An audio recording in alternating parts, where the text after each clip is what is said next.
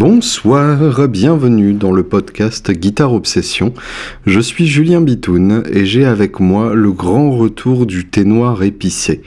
Et oui, ça faisait en effet plusieurs semaines que je me rabattais sur des substituts plus ou moins acceptables, voire même carrément meilleurs dans le cas de certains thés, euh, ceux que m'avait offert euh, le grand euh, Frank Blues Delta Tone, sauf que rien ne remplace l'original, et là en l'occurrence le thé noir épicé, c'est même super bien, et du coup je suis d'humeur joyeuse avec ce thé qui m'accompagne, malgré une, actualité qui ne l'est pas forcément. nous allons y revenir, puisque évidemment ça ne vous a pas échappé. Nous avons perdu un des plus grands chanteurs de la galaxie rock et euh, un des plus grands compositeurs aussi et un des plus grands leaders de groupe, un des derniers grands leaders de groupe des années 90, euh, encore en, forme à l'heure actuelle, euh, qui s'est barré à l'âge de 52 ans. Donc quand même c'est un peu c'est un peu raide. Je parle évidemment pour ceux qui sont pour ceux qui ont vécu en dessous d'un caillou depuis quelques jours de Chris Cornell de Soundgarden. Enfin, je dis quelques jours, la nouvelle est tombée hier, hein, le, jeudi, euh, qui devait être le 18. Oui, c'est ça, le jeudi 18 mai. Bref. Euh, un peu de légèreté avant ça. Euh, j'ai quand même pas mal de, belles choses à, vous discuter, notamment ah bah oui quand même le thé, hein, faut pas déconner parce que si si je fais pas de bruit de succion sur ce podcast, les gens vont être déçus. Alors, euh, vous, vous n'imaginez pas comme c'est euh, compliqué à l'heure actuelle de, trouver le temps de, faire ce podcast, euh, tout simplement parce que mon emploi du temps ces, ces derniers temps est quand même violemment occupé. Alors en plus de, de Woodbrass de luxe évidemment, qui occupe une bonne partie de mon temps et qui commence à, à rebouger euh, méchamment après un, petit passage plutôt calme pendant les élections, comme toujours dans le, dans le commerce. Euh, il se trouve que nous avons joué avec le trio à Strasbourg euh, vendredi dernier pour euh, annoncer le partenariat entre le magasin musique.com qui est là-bas et Woodbrass. Euh, Woodbrass étant euh, en fait le, fournisseur de musique.com pour toutes les marques qu'ils ne peuvent pas avoir normalement. C'est c'est le, les termes du deal. Et donc je, je, vous révèle, je sais pas ce que je peux ou dois révéler, mais en tout cas je vous dis ce que je sais.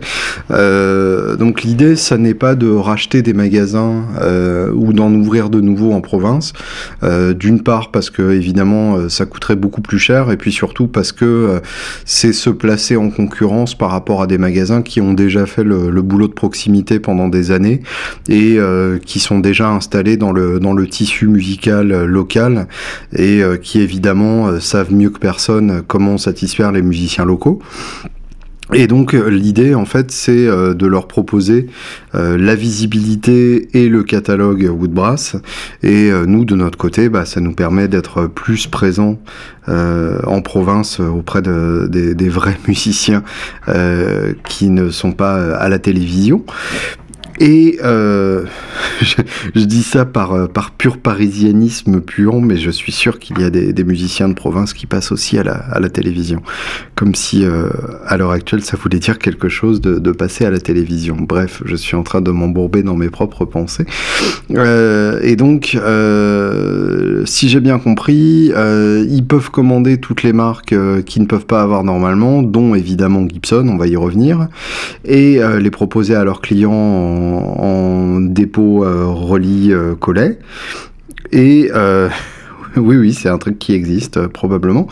Et le deal, c'est que ils versent à Woodbrass une partie de leurs bénéfices, ce qui veut dire qu'ils ne payent que sur ce qu'ils gagnent. en d'autres termes, il n'y a pas de fixe, de redevance fixe comme la plupart des, des, magasins sous licence. Et du coup, je trouve ça, je trouve ça assez chouette comme manière de procéder. Et donc j'étais euh, j'étais très fier de jouer euh, pour euh, pour cette soirée d'annonce et bah, ça m'a permis du coup de, de devenir le l'ambassadeur Eagleton pour ce soir-là. Donc Eagleton c'est la marque propriétaire de, de Woodbrass qui a été lancée à l'origine pour proposer des grattes les moins chères possibles aux débutants et aux non débutants qui avaient besoin d'un spare pas cher ou un truc comme ça. c'est une marque donc qui a commencé par faire des grattes vraiment pas très excitante, qui a ensuite euh, EP son game avec euh, des modèles comme euh, la Sparrow, qui est une copie de Strat tout à fait correcte. quand vous voyez ce que fait Squire pour, pour 500 balles, effectivement, il y a de quoi être rassuré sur ce qu'on peut avoir comme guitare pour son argent.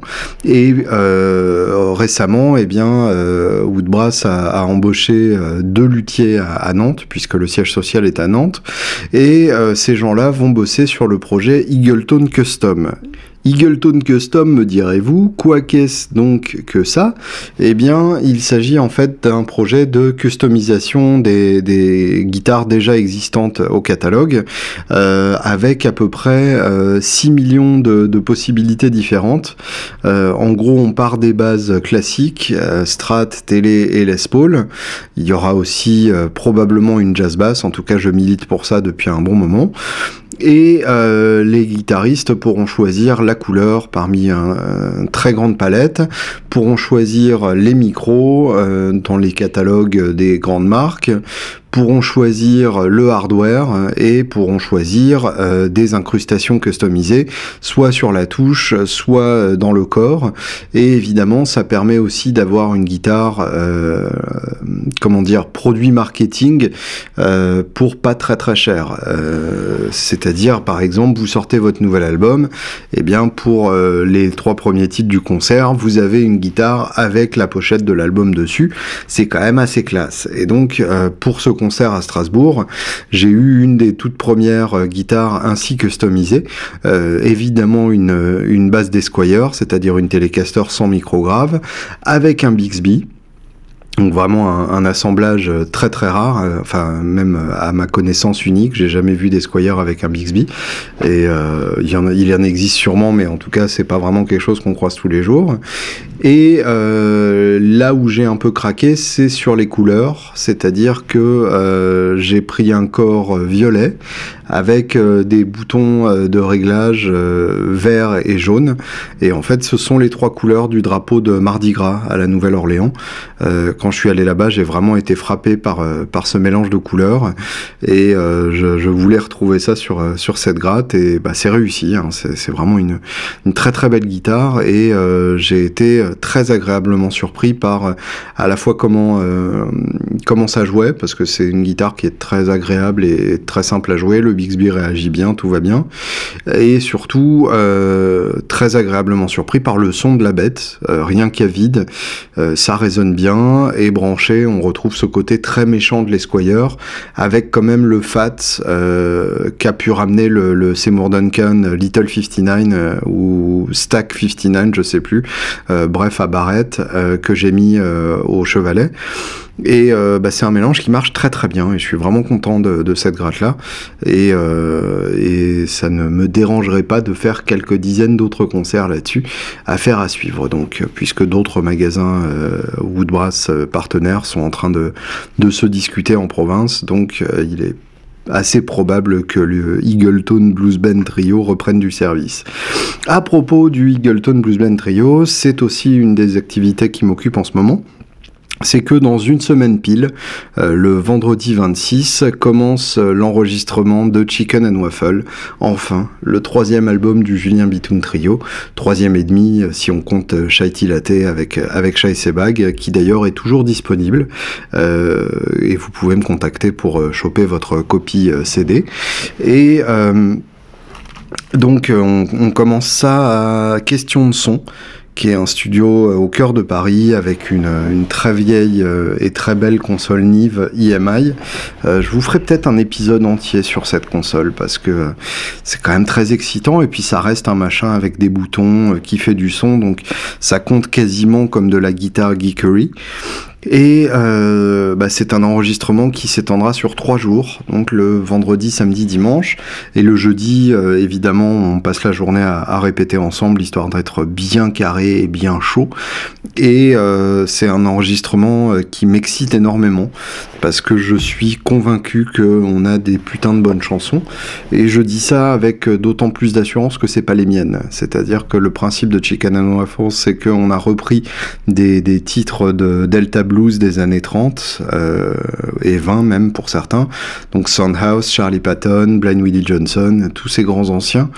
Et euh, on les a réarrangés à notre sauce. Et euh, pour le coup, je ne pensais pas que ça demanderait autant de travail. Je me disais, bah oui, c'est facile, on trouve les bons titres, on, les arrange vite fait, et puis, ça va être super. puisque le, le trio avec lequel j'ai la chance de jouer est un, un groupe absolument rock solide et euh, c'est très très facile de jouer avec ces gens-là, euh, de trouver des arrangements rapidement et euh, de les mettre en place encore plus rapidement puisque c'est des gens avec qui on a un tempo intérieur très proche et, une vision des choses encore plus proche. Du coup, c'est quand même assez facile de bosser avec eux. C'est même le moins qu'on puisse dire. Mais ces titres de Delta Blues, en l'occurrence, sont tellement différents de la formule trio dans leurs arrangements, c'est systématiquement un mec seul avec sa guitare, et du coup à réarranger en formule trio et à refaire rentrer dans une structure rock un peu plus moderne, euh, c'est quelque chose de très compliqué. Euh, évidemment, il y a le côté euh, structure à un accord avec du vrai blues de trance, donc qui ne bouge pas euh, tout le temps, comme, euh, comme les 12 mesures plus modernes, qui ne sont pas forcément mon format préféré de blues, bien au contraire. Mais du coup, adapter cette formule à un seul accord en trio en le rendant excitant, c'est quand même quelque chose de complexe trouver les bons riffs. Et en fait, pour les riffs, j'ai aussi pioché dans les enregistrements d'époque. Euh, C'est-à-dire que euh, au lieu d'inventer de toute pièce un riff, j'ai écouté ce que faisait euh, le guitariste euh, en question et euh, j'ai adapté ça en riff avec évidemment ma, ma, culture de tout ce qui est arrivé depuis les années 30 quand même. C'est impossible de faire sans mais euh, en respectant, euh, en respectant les, sonorités d'origine, en important ces riffs-là et en les rendant évidemment plus systématiques, peut-être plus lourds, euh, en tout cas plus assumés peut-être qu'à l'époque. Euh, et euh, ça a vraiment demandé un, travail euh, terrible, un travail énorme à la fois de, réécriture, d'arrangement, de, de, recherche pour retrouver le bon riff dans, plein de petits riffs potentiels dans chaque chanson pour retrouver la, bonne euh, ligne de chant puisque je me suis rendu compte que c'est des titres qu'on a tellement entendus par tellement de gens différents que euh, il y a des versions qu'on avait évidemment plus écoutées que d'autres. Et du coup j'ai choisi quasi systématiquement de revenir à la, première version, la version originelle, en tout cas la plus ancienne enregistrée puisqu'il y avait évidemment des, versions encore plus anciennes à chaque fois vu que ce sont des, traditionnels et du coup euh, ça a demandé vraiment beaucoup beaucoup de boulot euh, au, très long terme le fait que Hérouville n'ait pas été disponible plus tôt, en fait, c'est plutôt une bonne chose parce que euh, on aurait commencé à enregistrer euh, il y a il mois comme c'était prévu. Euh, finalement, ça n'aurait probablement pas eu la même qualité ou le même impact. Donc c'est un, mal pour un bien, pour une fois et comme d'habitude. Et j'ai quasiment fini de préparer mes solos. Et ça, c'est quelque chose que j'ai beaucoup plus préparé cette fois-ci que, que, les précédentes, euh, puisque cette fois-ci, je veux vraiment enregistrer euh, le plus live possible. Euh, autant sur, euh, sur TN Biscuits et Carrots and Peas, euh, je me suis permis de, de, certains solos, même s'il y en a beaucoup qui ont été faits live malgré tout. Euh, mais j'avais toujours cette, cette idée de sécurité et cette idée de l'essentiel, c'est de choper la bonne prise euh, instrumentale pour le reste. Et là, cette fois-ci, j'ai vraiment envie d'en rajouter le moins possible au point que euh, je ferai les voix en live avec le groupe. Et euh, du coup, dans l'idéal, on aura déjà la chanson telle qu'elle au bout d'une seule prise. Je rajouterai ensuite deux trois conneries à droite à gauche, mais le but est vraiment de rajouter le moins possible dans l'esprit en fait de Chatilate justement, qui est un album qui a été fait sans aucun overdub. Rien n'a été rajouté et j'insiste là-dessus, vraiment rien du tout, même pas un doublage, même pas une partie de flûte de pan en, en, sol mixolydien. c'est vraiment resté brut de décoffrage et je suis très content du coup de la manière dont ça sonne et je suis convaincu qu'il y a une énergie différente si on refait ces parties a posteriori plutôt que de les faire en live avec le groupe. Donc pour le coup, je, je veux vraiment que Chicken and Waffle soit fait de cette manière. Et pour ça, il vaut mieux même euh, préparer un peu ses solos, puisque euh, une impro où on n'a pas d'idée sur une prise définitive, c'est hyper frustrant et c'est très gênant parce que à refaire c'est très difficile vu qu'il y a une espèce d'interaction euh, entre ce que je joue dans mon solo et la manière dont la section rythmique va faire groover le morceau c'est quand même très dommage de se priver de cette possibilité sous prétexte qu'on ne s'est pas bien préparé. Donc mes solos sont quasi prêts. Euh, je ne les écris pas à la note près euh, parce que je veux garder quand même un tout petit peu de liberté au dernier moment euh, pour adapter l'énergie du moment. Mais c'est quand même assez balisé et je veux aussi aller vers des notes qui ne me tombent pas évidemment sous les doigts, amener des sonorités un peu différentes, des, des choses un peu inattendues et ça, le meilleur moyen, c'est de le préparer, puisque en général, quand on improvise euh, à 100%, euh, c'est assez facile de retomber dans ses réflexes. En parallèle de ça, j'ai été réquisitionné pour euh, remplacer euh, François Delacoudre, donc le bassiste du Julien Bitoun Trio, à l'occasion d'un concert. C'est-à-dire que nous jouons euh, le 21 juillet, je crois, en tout cas fin juillet, à Puy-Méras pour un festival dont je vous avais déjà parlé, avec Chris Slade en tête d'affiche, donc le batteur d'ACDC, avec Jessie Lee Houillet, une chanteuse incroyable, avec Laura Cox et son groupe magnifique qui vient de sortir d'ailleurs un album absolument excellent, dont j'espère vous parler très bientôt, et euh, avec le Julien Bitoun Trio qui sera de la partie euh, de manière euh, assez improbable et, assez jouissive, puisque c'est vraiment le moment pour nous d'envoyer tout ce qu'on a envoyé et de faire plaisir à beaucoup plus de gens que, que nos concerts habituels. Et le premier à jouer, ce sera donc Alain Chenevière, le chanteur de Poho, la voix grave de Poho, et pour le coup un mec vraiment terrible et euh, Alain Chenevière que j'avais déjà accompagné à l'occasion d'un concert pour le Record Store Day euh, de euh, chez Gibert. Et euh, c'est un mec qui est un grand fan de Johnny Cash. C'est d'ailleurs comme ça que, que, nous nous sommes connus euh, et que le courant est passé immédiatement puisque entre entre vrais fans on se reconnaît assez facilement. Et Alain Chenevière pour l'occasion sera avec Marc Tobali qui n'est autre que le guitariste des Variations. Et alors je ne connaissais pas les Variations et c'est un peu une honte pour moi puisque ce que j'en ai découvert entre temps, eh bien, j'ai trouvé ça absolument incroyable. Euh, c'est un groupe français, donc euh, des, années 70. Et euh, bah, pour le coup, j'ai pas l'habitude de dire ça des groupes français de rock des années 70, mais là, ça envoie méchamment, ça compose méchamment, les sons de gratte sont excellents. j'ai reconnu un côté Badfinger, qui est un de mes groupes préférés, donc vraiment, ça m'a énormément plu. Et en plus de ça, je, je l'ai appris à la répète d'hier. Euh, Marc Tobali était à New York, euh, a vécu à New York pendant une dizaine d'années, euh, du milieu des années 70 au milieu des années 80, et du coup était vraiment au ground zero de, la scène new-yorkaise la plus excitante de, tous les temps. la scène du CBGB, la scène du, Mark, Maxis Kansas City, de tous ces groupes, Television, les New York Dolls, etc. cette pré-explosion punk euh, qui a amené évidemment euh, les Ramones et qui a amené les Pistols, qui, je vous le rappelle, étaient énormément influencés par les New York Dolls, euh, par Johnny Thunders and the Heartbreakers, enfin par, par toute cette scène qui est une scène vraiment passionnante.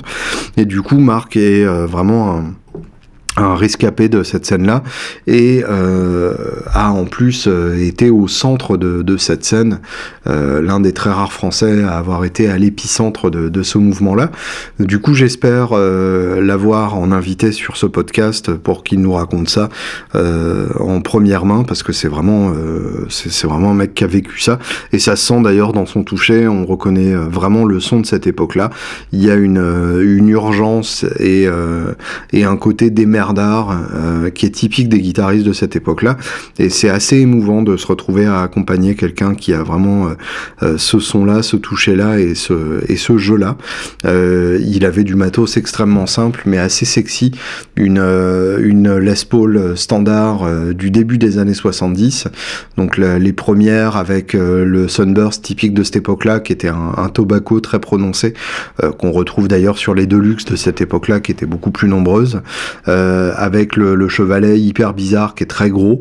Et euh, la tête, euh, évidemment, la tête énorme de cette époque-là, avec le logo plus bas que euh, sur les têtes euh, de, des années suivantes. Donc vraiment une, une Les assez, euh, assez particulière, très reconnaissable et qui sonne vraiment d'enfer. Et ça sur deux trois pédales, vraiment des conneries, genre une, une Soul Foot d'Electro Harmonix, une Flashback de TC, enfin vraiment des, des pédales à pas cher de base et évidemment il fait, il fait sonner tout ça magnifiquement. Et donc j'ai été réquisitionné comme bassiste tout simplement puisque à l'origine c'est François qui devait s'en charger, sauf que François François arrive en camion euh, avec le Laura Cox Band et du coup ne sera probablement pas là à l'heure pour euh, assurer le concert de manière serein, sereine. Et du coup, c'est moi qui m'y colle. Euh, et évidemment, c'est un gros gros plaisir pour moi, d'autant plus que j'adore être bassiste. Je sais que je parle énormément de guitare dans ce podcast, euh, que c'est même un peu mon obsession, comme le nom pourrait euh, vaguement l'indiquer, mais euh, j'aime beaucoup le rôle de bassiste dans un groupe. C'est un, rôle qui me convient énormément. Le fait d'être derrière et au service de ce qui se passe, en essayant de compléter de la manière la plus élégante possible ce que fait le batteur, en faisant une interface entre le batteur et le guitariste. J'aime beaucoup ce rôle de de médiateur, euh, de casque bleu du groupe, euh, qui s'en va au devant des, deux fractions euh, ennemies et qui essaye de les réconcilier tant bien que mal. J'aime beaucoup le fait de rester sur une seule note pendant tout un morceau, c'est quelque chose qui m'éclate. Le fait de trouver juste le bon positionnement pour que tout coule, puisque ça n'est pas strictement une question d'être parfaitement en place avec tout le monde, puisque comme je le disais, on fait médiateur entre le guitariste et le batteur et en général le guitariste et le batteur ont des conceptions assez différentes du temps. Euh, le, batteur aura tendance à asseoir alors que le guitariste aura tendance à speeder un peu. Euh, et euh, alors le, seul contre-exemple que j'ai c'est les Stones où en général Charlie Watts speed le truc et, Keith Richards l'assoit beaucoup trop. Et du coup, c'est au bassiste Daryl Jones de faire l'intermédiaire entre les deux. Et du coup, en tant que bassiste, en fait, on a ce rôle de, de poser un groove euh, sera aussi bon pour le guitariste que pour le batteur, et, d'essayer de trouver cet entre-deux parfait. Et du coup, ça passe par euh, des, des, mises en place euh, qui, qui volent au-dessus des, des roulements des deux enfin les roulements de batterie et, et l'hélix du, guitariste, et cette espèce de sensation, oui, de, de voler, euh, en ça que on n'est pas complètement dans l'un, on n'est pas complètement dans l'autre, et on est en train d'essayer de, de de passer euh, en patin à glace au-dessus des deux. Enfin, c'est c'est vraiment un, un, très très chouette instrument. Euh, et d'ailleurs, euh, j'aimerais bien euh, upgrader mon instrument en l'occurrence puisque j'ai des putains de guitares, mais euh, ma basse reste une, une Squire Vintage Modified Telecaster basse toute défoncée, qui est ma, ma basse pour Oscar Nip. Mais ouais, j'aimerais bien être bassiste avec une belle basse et en même temps, n'étant pas bassiste à plein temps dans, dans plusieurs projets, je j'aurais du mal à le justifier. Bref, qu'est-ce que vous en pensez? Est-ce que je devrais euh, euh, investir immédiatement euh, dans une précision vintage et, devenir l'homme le plus heureux du monde avec une 64 euh, Sunburst complètement défoncée? Vos avis sont les bienvenus. En tout cas, je me suis bien éclaté à cette répète-là. Et euh, d'ailleurs, je vais vous faire écouter un titre des, des variations parce que ça mérite amplement d'être largement exploré. C'est vraiment une putain de révélation pour moi. Je dois vous avouer que je j'étais complètement passé à côté et euh, j'ai vraiment honte parce que c'est un putain de groupe. C'est vraiment très très bien. Euh, on va écouter, tiens, par exemple, un titre qui s'appelle euh, euh Take the Time to Live. Euh, vraiment magnifique titre. Thank you.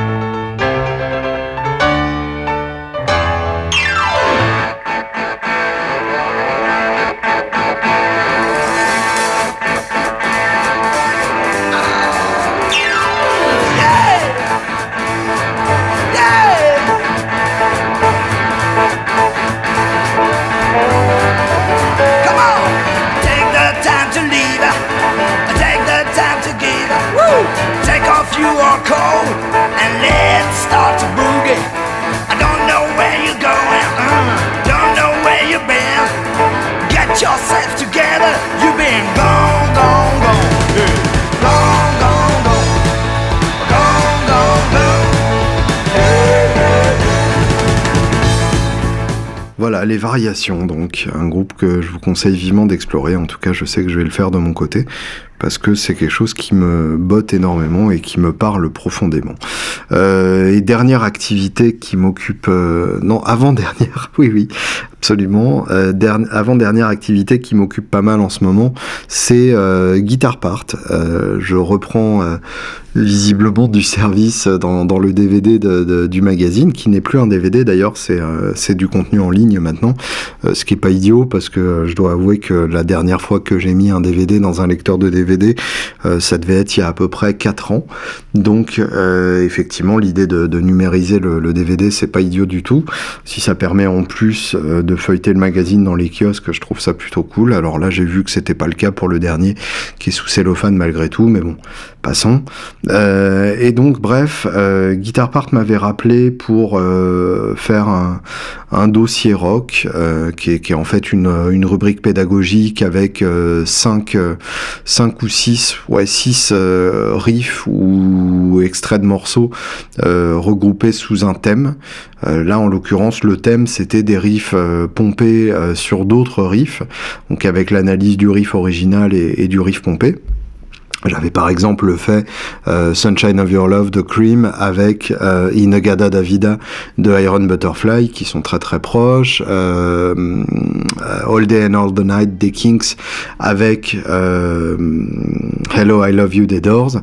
Enfin bref, je m'étais bien amusé à faire ça et visiblement ça a plu. les gens ont réagi, ont trouvé que c'était chouette de, de, me retrouver dans ce magazine après tant d'années puisque ça fait quand même un bon moment que je n'étais plus euh, que je ne faisais plus partie de l'équipe.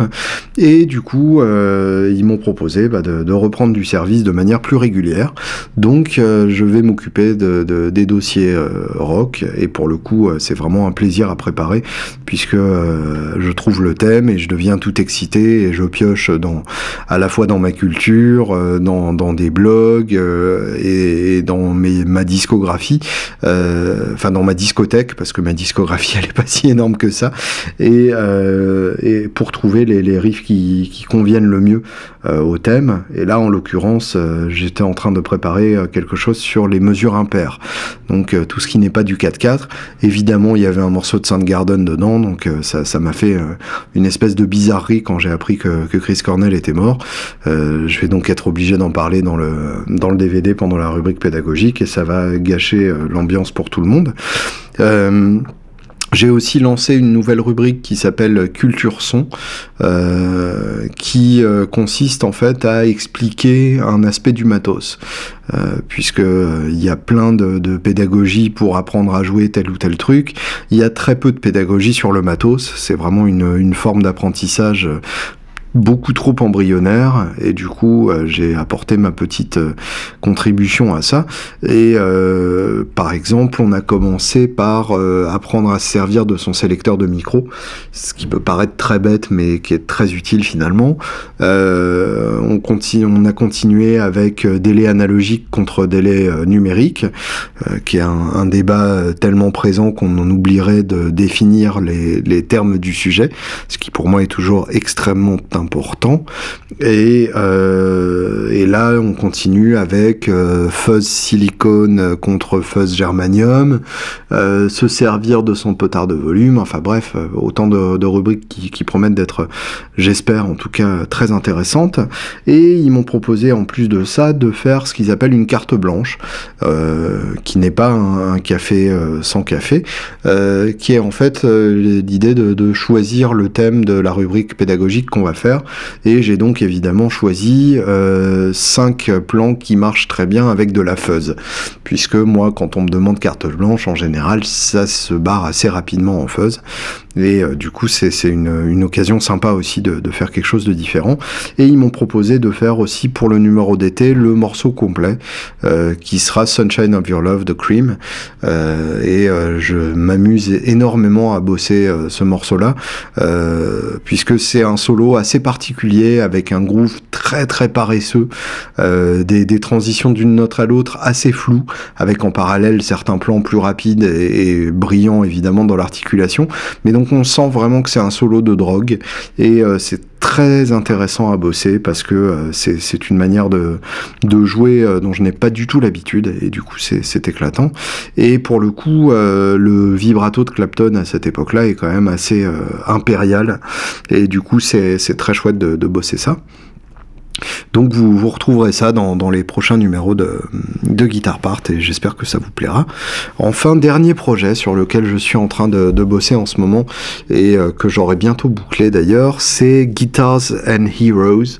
Euh, le titre n'est pas définitif mais c'est probable que ça se balade dans ces eaux-là, qui sera donc un coffee table book en français un livre sur les tables de café ou, euh, si vous préférez, un beau livre, c'est-à-dire un livre grand format avec euh, des très belles images et euh, des très beaux textes. Et les très beaux textes, en l'occurrence, ce sera les miens.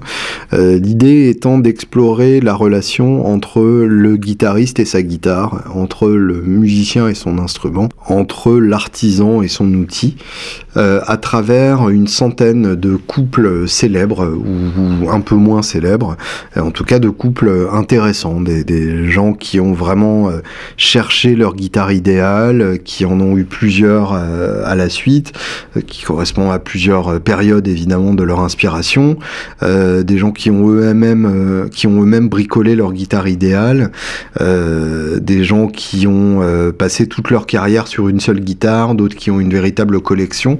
enfin bref, analyser ce rapport au matérialisme, ce rapport à ce que représente une guitare. Euh, c'est une arme, c'est un totem, c'est une amie, euh, ça peut être plein de choses à la fois. Et euh, du coup, je me suis vraiment amusé à, écrire les, portraits croisés guitare-guitariste de, de, ce bouquin. Et j'espère que le bouquin vous plaira. Je vous annoncerai évidemment dès qu'il est disponible. L'idée, c'est qu'il sortira probablement à la rentrée, juste à temps pour faire partie de, des bouquins qui occuperont vos petits souliers au moment de Noël. Voilà donc pour les news.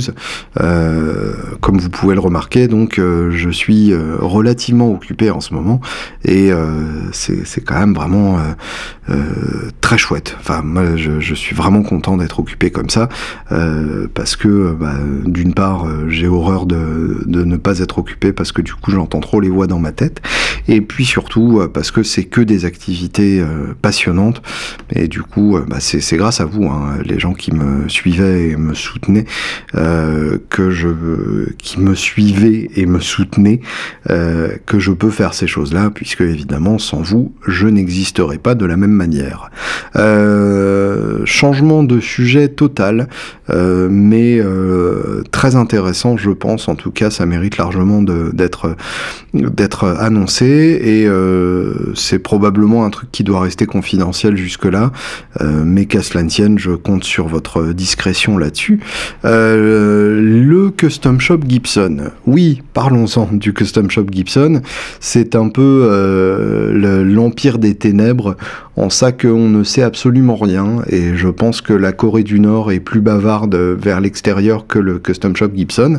Euh, les seules informations que j'avais eues jusque-là euh, venaient de Mathieu Lucas, euh, que vous avez eu écouté en interview ici même, qui m'avait raconté que le Custom Shop avait viré une bonne partie de ses employés, dont Tom Murphy qui avait démissionné une xème fois, le, fameux reliqueur donc qui, est dans une relation amour-haine permanente avec Gibson, et que Gibson stoppait sa production. Euh, custom Shop.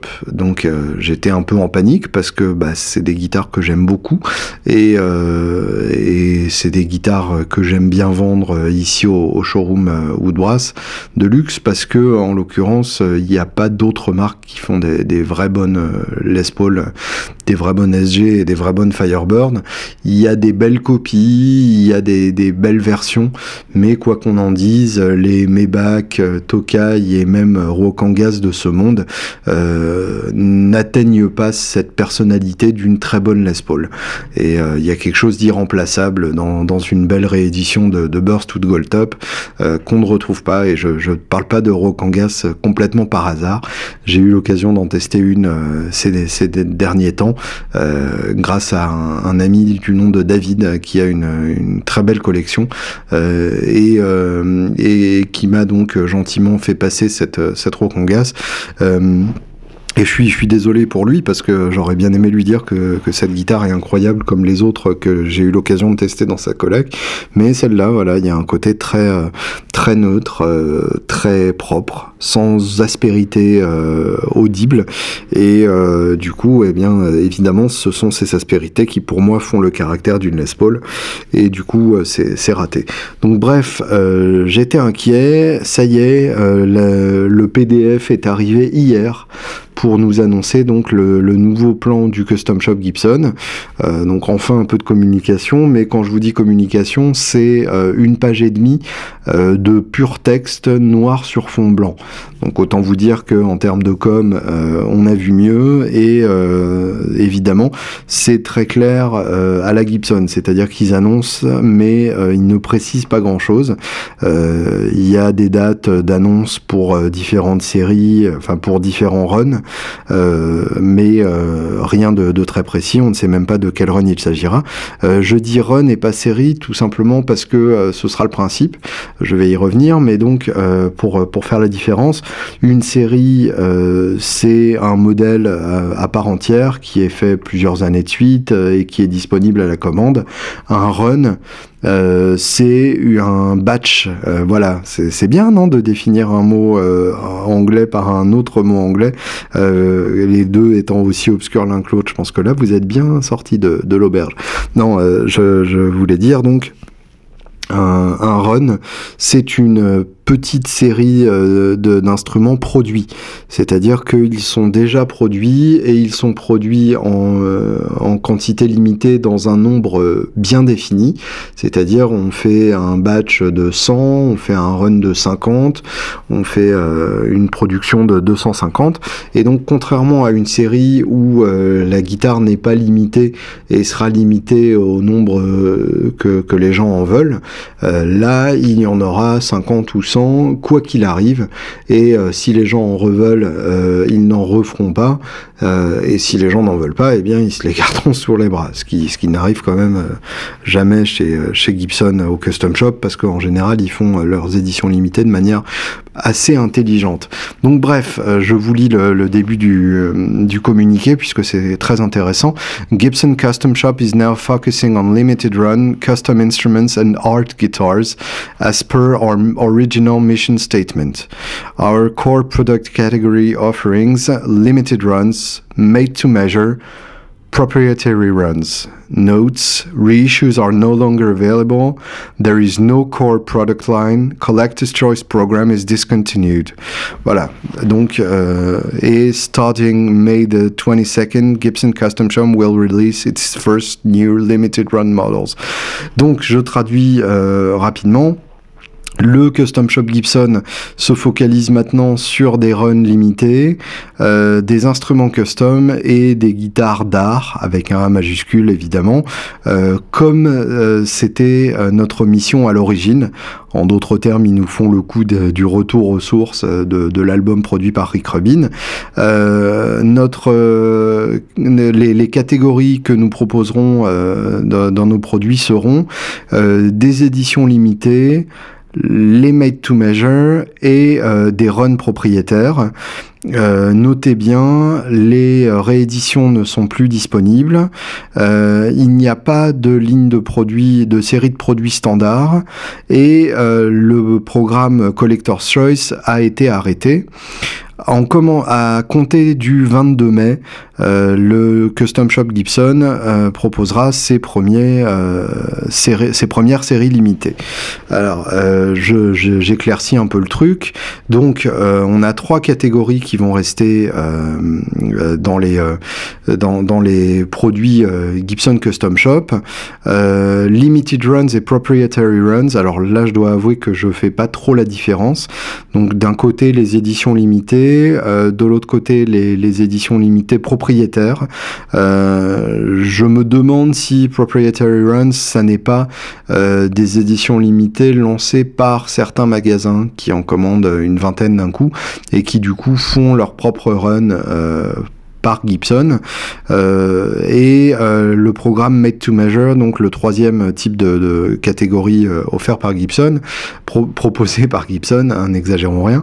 Made to Measure, donc vous donnez les spécifications que vous cherchez et Gibson vous fait la guitare de vos rêves. Donc c'est ainsi que j'ai fait par exemple la, magnifique Firebird en Aged Gold pinstripé.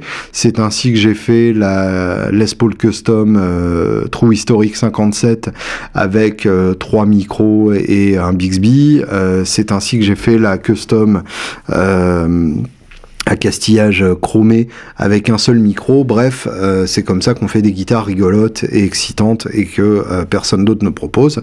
Et donc, euh, les Met to Major restent au programme. Et donc, il précise, les rééditions ne sont plus disponibles. Il n'y a plus de core product line, donc de, de ligne de produits standard. Et le programme Collector's Choice est arrêté. Alors, le programme Collector's Choice peut tout à fait comprendre, puisque c'est c'était euh, assez bizarre comme méthode de fonctionnement, euh, puisque euh, les, les Collector's Choice étaient des, des, runs limités inspirés d'une guitare bien précise. Donc, comme, comme Mathieu Lucas nous expliquait, ils analysent dans les moindres détails la guitare originale et le propriétaire de, la guitare originale a le droit de dire non, faut la refaire parce que c'est pas exactement comme ça qu'est ma guitare, puisque part du principe que la personne qui connaît le mieux euh, cette guitare, bah, c'est la personne qui la joue tout le temps. Et du coup, euh, ça a donné des, guitares euh, assez variées dans leur qualité et dans leurs specs, ou justement pas assez variées dans leurs specs, mais variées dans leur qualité. C'est-à-dire qu'on avait des Collector's Choice plus proches des séries euh, reissue standard, on avait des Collector's Choice plus proches des trous historiques, euh, et on avait des Collector's Choice euh, un peu à part, comme euh, la, la ES335 JD Simo, ou la Firebird qui va sortir dans pas longtemps, qui sera l'une des dernières, donc Collector's Choice si j'ai bien tout compris. ils ont pris de la pub dans Guitar Aficionado, le magazine américain, pour présenter cette Firebird, donc ça m'étonnerait qu'ils ne la fassent pas. donc ça en fera la dernière ou l'avant-dernière euh, Collector's Choice. A priori, la dernière, ce sera celle de Mathieu Lucas, justement, euh, la ES 345 Factory Black, qui sera a priori la Collector's Choice numéro 50. Je pense en fait que le tort de la série Collector's Choice, c'est de s'être trop focalisé sur la burst, sur la Les Paul standard 58, 59, 60 et du coup d'avoir un peu perdu les gens euh, à force de, de, sortir des bursts qui se ressemblaient quand même beaucoup euh, sans vrai élément qui les, qui les distinguait. Euh, la première évidemment c'était la Peter Green euh, qui était qui était magnifique et qui est une guitare très intéressante puisque les deux micros sont en opposition de phase donc il y a une vraie nouveauté euh, sonore.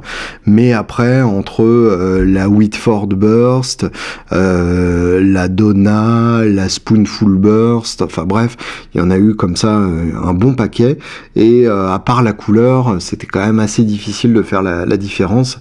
à part dans le cas par exemple de, la numéro 3 de Babe, qui elle a un Bixby. Donc là pour le coup on la reconnaît immédiatement et ça la rend plus attirante.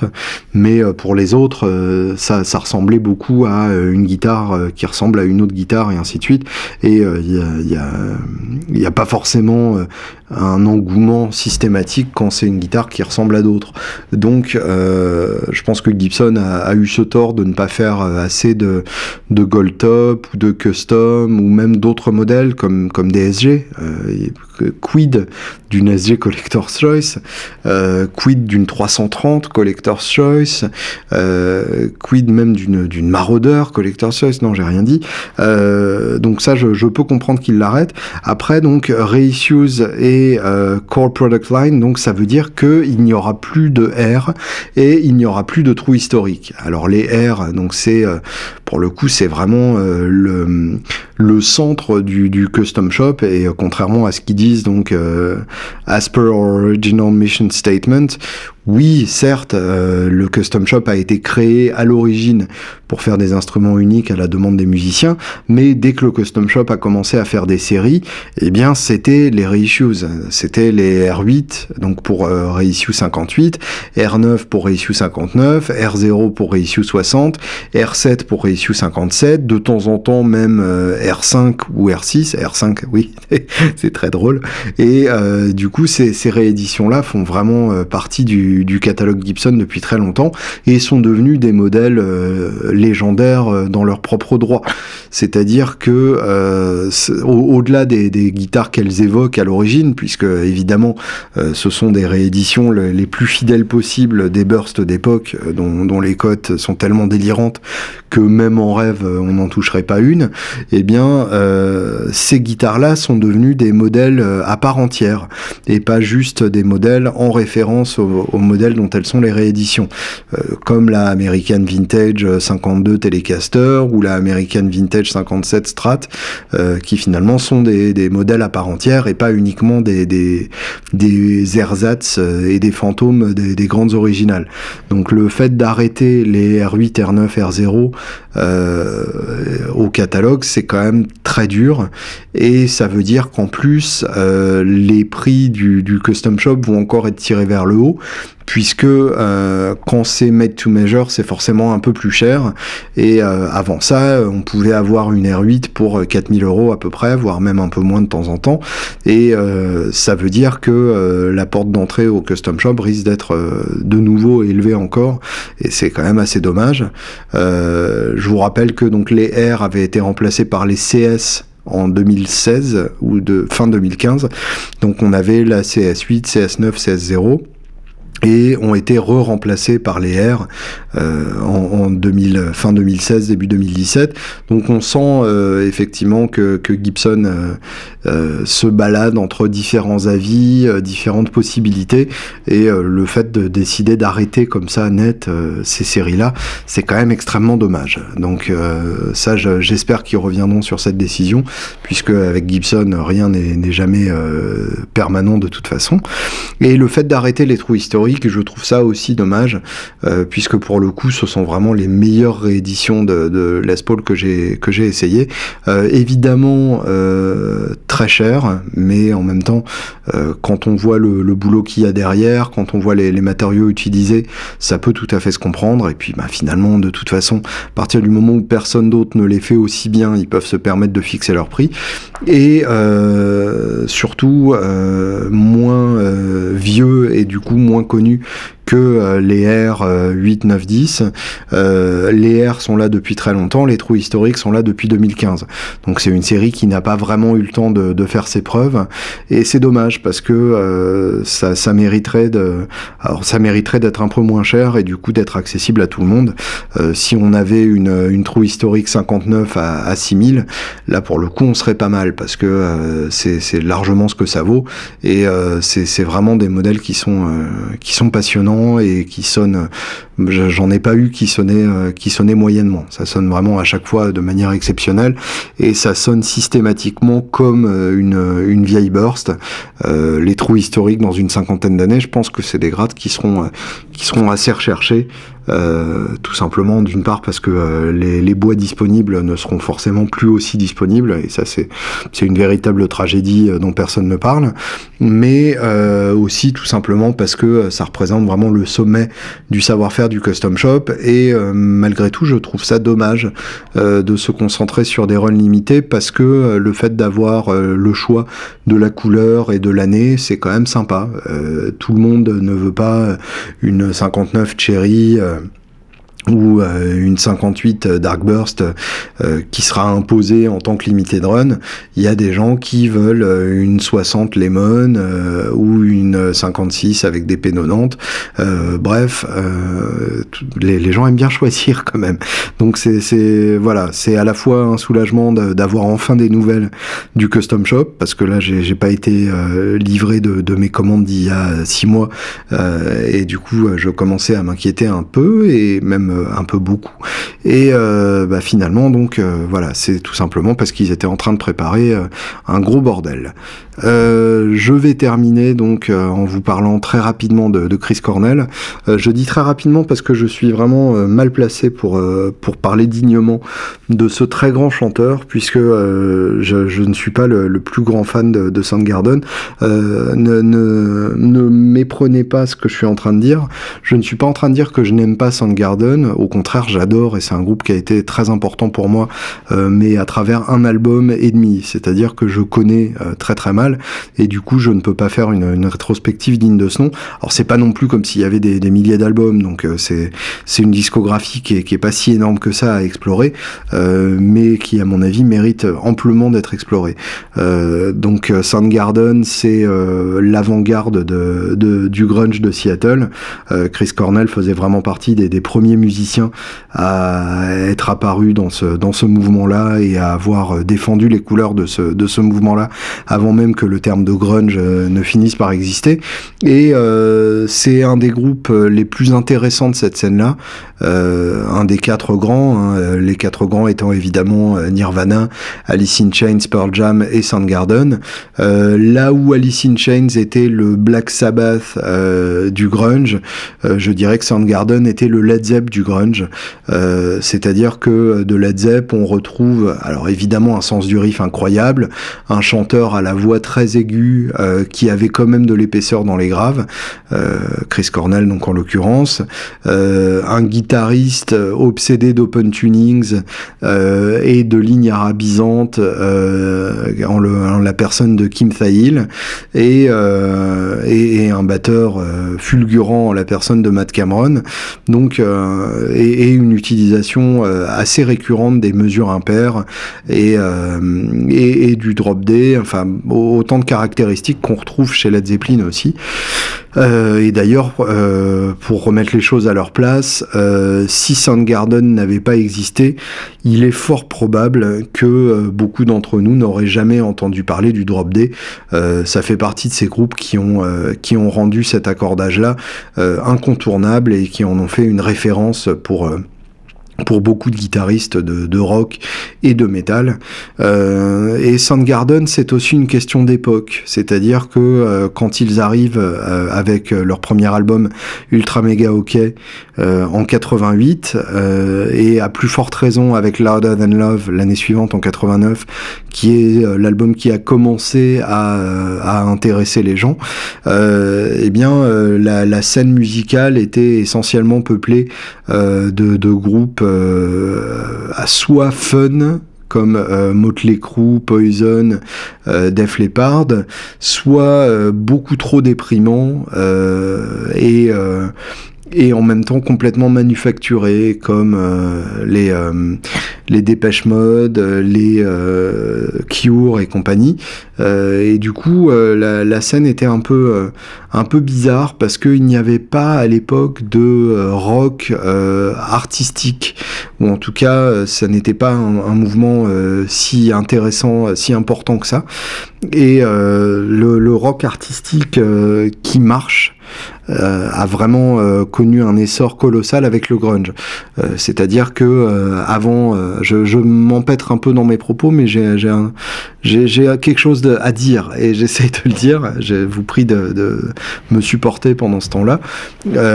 donc euh, le, le, avec euh, Soundgarden, avec Alice in Chains, avec ces groupes-là, euh, le rock prend une tournure euh, artistique, c'est-à-dire avec une vraie recherche, avec des visuels poussés, avec des thèmes qui ne sont pas uniquement les filles et les bagnoles, et en même temps, c'est un style qui a cartonné.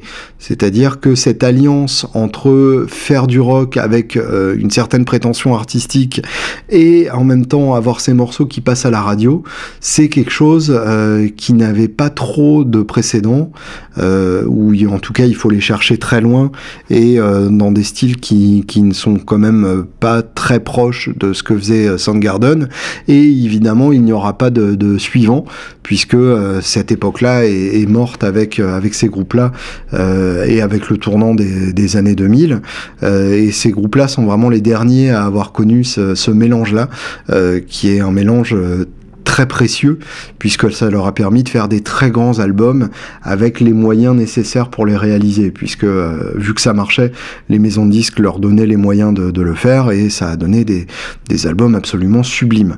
Euh, et euh, donc l'album suivant Bad Mother Finger en 91 c'est l'album de, de, leur première explosion. C'est l'album sur lequel on retrouve Jesus Christ Pose et Rusty Cage qui sont vraiment deux de, singles excellents.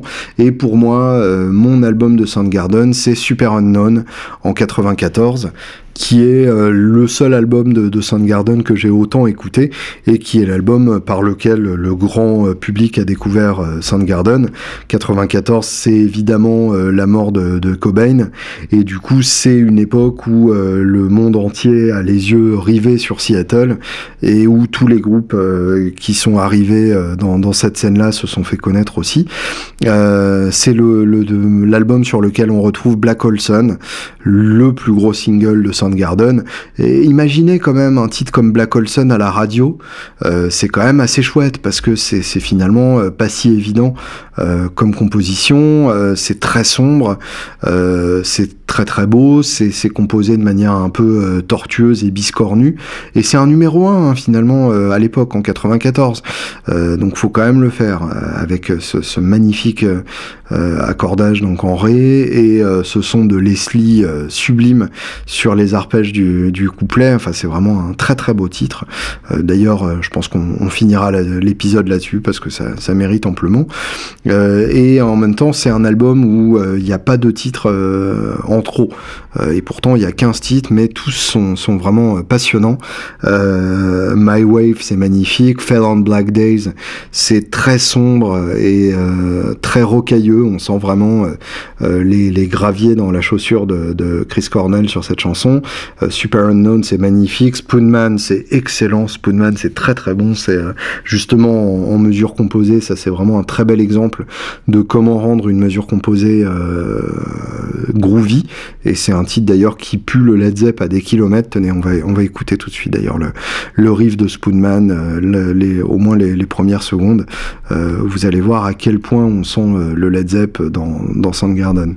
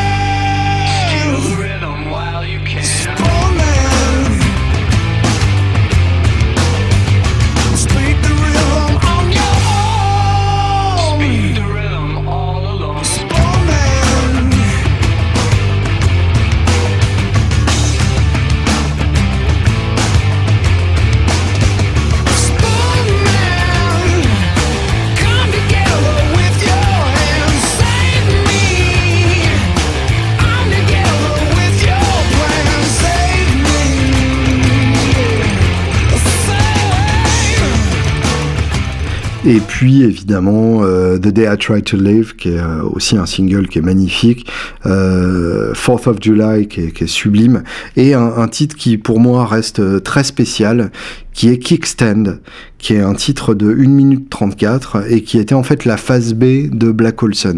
Tiens, ça c'est pas con. On va finir l'épisode sur Kickstand parce que c'est mon titre de Soundgarden, je le, je le revendique à 100% et du coup on va écouter un petit passage de Black Olson tout de suite parce que ça mérite quand même d'être largement écouté.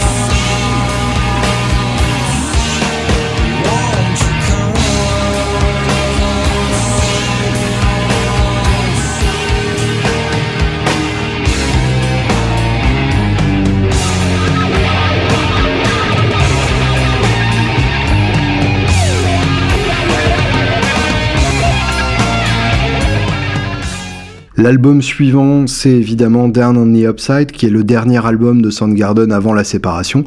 Ils se sont ensuite euh, réunis pour euh, le, dernier album King Animal, qui sera de fait le dernier album. Euh, et le, titre énorme pour moi de, de Down on the Upside, c'est Pretty News, qui ouvre l'album et qui est une merveille absolue. Il y a une espèce de puissance incroyable dans, dans le, refrain de cette chanson. la, la mélodie vocale est dingue et la performance vocale est encore plus dingue. Euh, je j'ai pas besoin de vous l'introduire plus que ça. Écoutez euh, Pretty News, donc de Down on the Upside.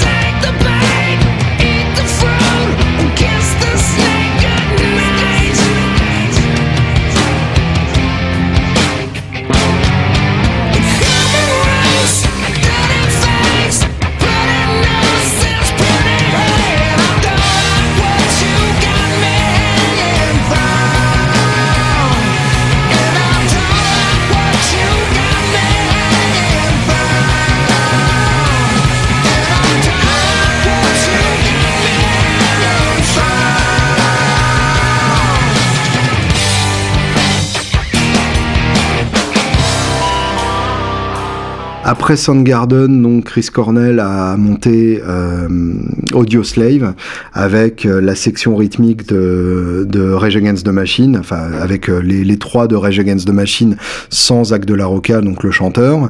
Et quand les magazines, puisque à l'époque on avait nos nouvelles par magazine, ont annoncé la sortie de, de l'album d'Audio Slave et la formation d'Audio Slave, je vous avoue que j'étais très excité parce que bah, évidemment, Rage Against the Machine, c'est un groupe qui a défini les années 90 pour beaucoup de monde, et Chris Cornell, c'est un des meilleurs chanteurs de cette époque-là, et du coup, le mélange des deux apparaissait comme quelque chose d'assez idéal et euh, de très excitant, et euh, finalement, j'ai été cruellement déçu parce que, euh, bah, en fait, c'était plus pour moi une juxtaposition qu'un mélange, c'est-à-dire qu'on avait vraiment l'impression que les trois de Rage faisaient du Rage avec leur riff, leur riff habituel et leur méthode de jeu et de composition habituelle, et que par-dessus, Cornell faisait du Cornell, mais que euh, les deux ne se mélangeaient pas vraiment, et quand finalement ils se sont mélangés pour, euh, pour le deuxième album, eh bien ça devenait quelque chose de, de soupeux et de pop qui ne m'a pas du tout convaincu.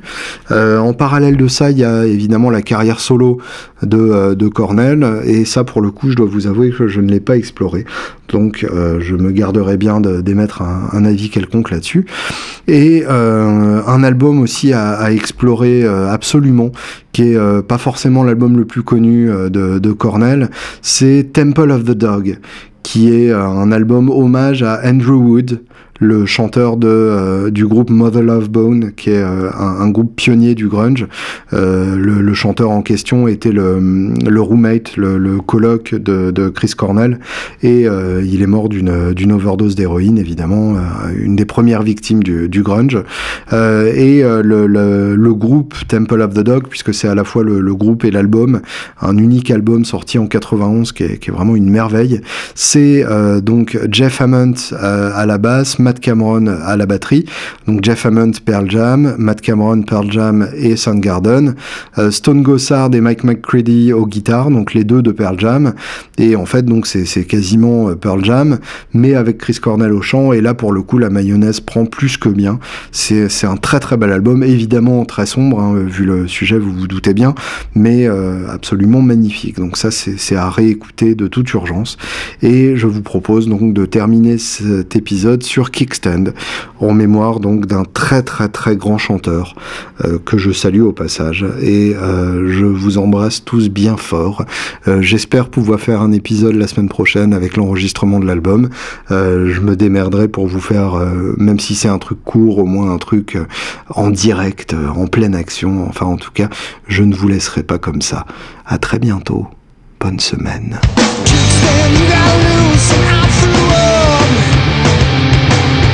Kingston, you got the juice to fill